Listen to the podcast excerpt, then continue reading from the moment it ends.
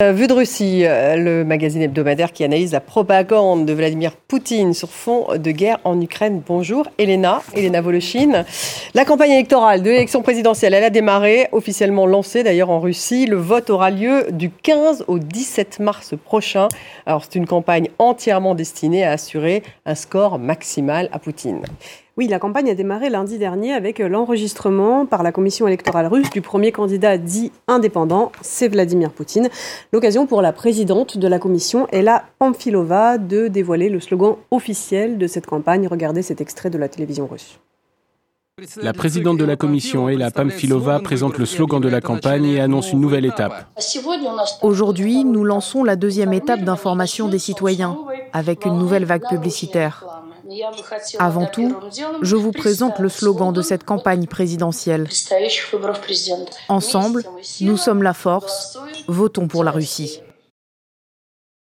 Voilà, un slogan qui s'affiche désormais partout dans l'espace public en Russie, y compris, vous allez le voir, dans le dos des présentateurs euh, de la télévision russe lors des journaux télévisés. Problème, ce slogan, il n'est autre que l'un de ceux de l'opération militaire spéciale de Vladimir Poutine en Ukraine. On voit d'ailleurs sur cette image le V sur cette affiche qui rappelle euh, un autre symbole de cette opération euh, avec le Z.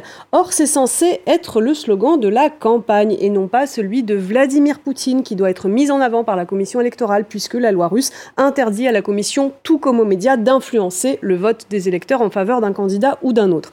Un mélange des genres qui laisse euh, peu de place au doute quant au parti pris médiatique. Lors de cette élection, comme lors de toutes les précédentes, le régime mobilise en fait ce que l'on appelle en Russie la ressource administrative, c'est-à-dire lorsque tous les moyens dont euh, dispose l'État sont mis à disposition pour euh, sont mobilisés pour verrouiller le scrutin. La fraude, elle commence donc dès la campagne et non pas seulement au moment du vote. Et parmi ces multiples instruments, il y a les faux candidats. Plusieurs d'entre eux se sont désistés au dernier moment au profit de Vladimir Poutine. Regardez comment fonctionne cette technologie électorale à travers, encore une fois, euh, un extrait de reportage de la télévision russe. Cette course électorale se distingue déjà par le comportement très éthique et professionnel des candidats. Par exemple, Irina Sviridova est une candidate potentielle qui s'est présentée à la commission électorale aujourd'hui. Elle a déclaré qu'elle n'avait pas réussi à obtenir le nombre de signatures nécessaires pour enregistrer sa candidature, mais elle a décidé de transmettre à l'équipe de campagne du candidat Vladimir Poutine les demandes que lui ont exprimées les électeurs, parce qu'elle estime que c'est bien Vladimir Poutine qui pourra satisfaire chacune de ces demandes et résoudre tous les problèmes. Sergei Babourin, qui collectait également des signatures, a lui aussi retiré aujourd'hui sa candidature et a appelé à se consolider autour de Vladimir Poutine.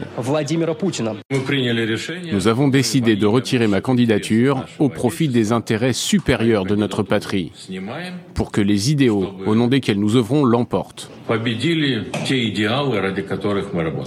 Aujourd'hui, la société ne voit pas d'autres personnes qui pourraient poursuivre et achever ce qu'a commencé Vladimir Poutine, à part Vladimir Poutine lui-même. Donc de soi-disant candidats hein, qui finalement appellent à voter pour Vladimir Poutine. Il y a d'autres candidats qui, eux, ont été enregistrés à la commission, euh, les représentants des partis politiques, notamment qui siègent à la Douma, Elena, le Parlement russe, mais eux non plus, bien sûr, ne représentent pas une menace pour Poutine. Non, il s'agit d'hommes politiques qui, euh, sur l'échiquier russe, participent traditionnellement au maintien du système. Il y a par exemple Leonid Slutsky, le chef du parti LDPR. Le 27 décembre, il a déclaré, je cite, Je rêve de vaincre à l'opération militaire spéciale, mais vaincre Poutine, non, je n'en rêve pas. Pourquoi faire Poutine est l'homme politique le plus influent de la planète. Fin de citation. Autre candidat, Nikolai Kharitonov pour le Parti communiste russe. Alors, présenter ce candidat de 76 ans et sa façon pour le Parti communiste de se renouveler, euh, puisque son chef, Gennady Zuganov, 80 ans, s'est déjà présenté quatre fois aux élections présidentielles précédentes. Alors, il faut savoir que le vote communiste en Russie est traditionnellement un vote contestataire, celui de Russes qui sont nostalgiques de l'Union soviétique et qui trouvent que aujourd'hui, finalement, dans la Russie actuelle, eh bien, tout va mal. Alors, tout le jeu des communistes, c'est de cultiver cette nostalgie de l'époque soviétique, mais sans entraver le cours politique du Kremlin. Alors, vous allez voir cette autre séquence, se passe au Sofroz Lénine. C'est le fief du Parti communiste russe. C'est une société agricole héritée du modèle soviétique, dont, pour l'anecdote, le propriétaire Pavel Groudinin a lui-même été candidat du Parti communiste lors de la précédente élection présidentielle. Alors hier, euh, et Zyuganov euh, y étaient en campagne avec des combattants russes engagés sur le front en Ukraine. Regardez. Ici, au Sovkhoz Lénine, les communistes montrent aux vétérans de l'opération militaire spéciale les avantages du mode de gestion socialiste. Ils reviennent tout juste du front et ils ne sont plus habitués aux bienfaits de la civilisation. Chers et vénérables défenseurs de la patrie, remportez la victoire là-bas et nous aurons de telles exploitations agricoles partout dans notre pays. Notre programme s'intitule On a joué au capitalisme, maintenant ça suffit. Il est indispensable de restituer le temps du socialisme lorsque nous vivions sous le pouvoir soviétique et nous le restituerons. Gennady Zyuganov n'est jamais loin. Il a désormais le rôle du chef de campagne. Et mais replonger dans le passé, Elena, c'est aussi le programme de Vladimir Poutine. Oui, et y compris pour ce qui est du scénario électoral. Comme lors des élections précédentes, Vladimir Poutine ne débattra pas avec les autres candidats et comme lors des élections précédentes, ce sont ses délégués euh, qu'il nomme personnes de confiance qui feront campagne à sa place. Des fidèles du régime que Vladimir Poutine a réunis dans le centre de Moscou ce mercredi, vous le voyez sur ces images, pour leur transmettre ses directives. Leur mission principale, c'est assurer une participation maximale des Russes au vote. Écoutez euh, deux d'entre eux au micro de la chaîne d'information en continu étatique russe Rossiya 24. Notre but principal en tant que délégué est d'attirer au maximum notre société civile vers les élections. C'est de cela que, par ces temps difficiles, dépendra l'avenir de nos enfants et de notre patrie. Pour Vladimir Vladimirovitch, il est très important de voir le soutien des Russes indépendamment de leurs préférences politiques. Voilà, c'est dit. L'enjeu, ce n'est pas euh, de faire gagner ou non Vladimir Poutine, ça c'est acté, mais que Vladimir Poutine gagne avec, un taux maximum de participation. Euh, la propagande, d'ailleurs, insiste d'ores et déjà sur le prétendu plébiscite populaire pour le candidat Poutine. En tant qu'indépendant, il a formellement dû recueillir des signatures. Le nombre de signataires aurait été record. Regardez. La collecte des signatures pour Vladimir Poutine a commencé le 23 décembre. Très peu de signatures ont été invalidées. Elles ont été vérifiées par une intelligence artificielle. Il ne pouvait donc pas y avoir d'erreur.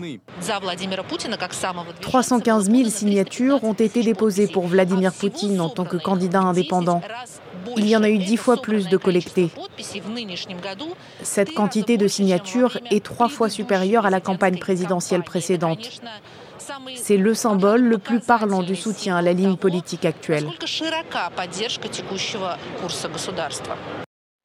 Alors de nombreux observateurs ont pourtant relevé qu'il n'y avait pas foule au QG de campagne de Vladimir Poutine pour déposer des signatures, contrairement à ceux d'un certain Boris Nadejdin. Regardez ces images, ces vidéos amateurs que vous allez voir ont été publiées par son équipe euh, de campagne. Elles ont beaucoup circulé sur les réseaux sociaux, des files d'attente énormes euh, de Russes comme euh, celles que vous voyez à l'écran. Elles se sont formées à travers toute la Russie pour soutenir sa candidature.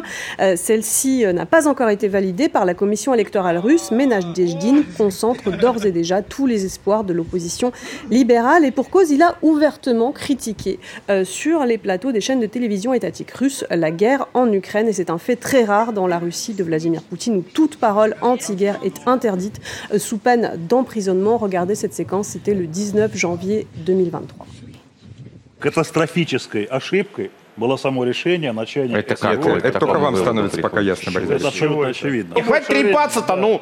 Этот бред оставляет. Опросы, да. посмотрите. Борис, Какие Борис, опросы вы посмотрите, Борис, кто на фронте, кто там помогает? один конкретный вот вопрос. Вы умудрились пять минут времени, простите меня, сожрать, и при этом на него не ответить. Ну-ка расскажите, Борис, Борис, Борис, Борис, Борис, без миллионов. Борис, Борис, Борис, его взять. Борис, Борис, демагогией не надо заниматься. А что такое победа?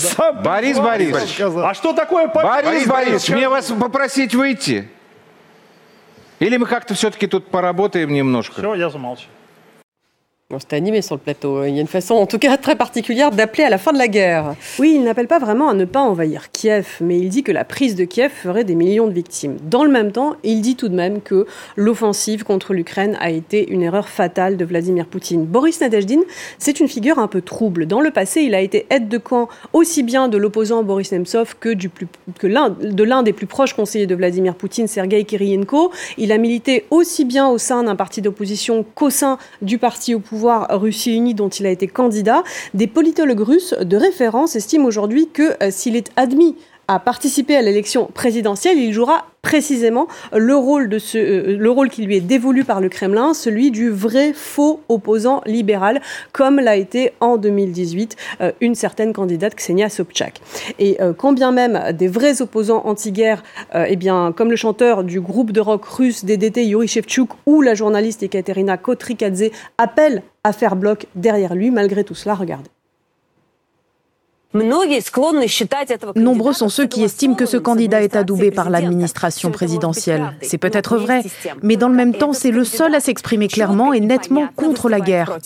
La signature pour Nadejdine n'est pas pour lui, elle est contre Poutine.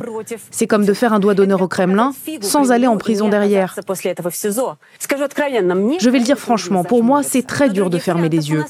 Mais nous n'avons pas d'autre choix. On peut juste ne rien faire ou bien faire quelque chose. Les gens ont besoin d'agir. Les files d'attente à ces QG de campagne en sont la preuve.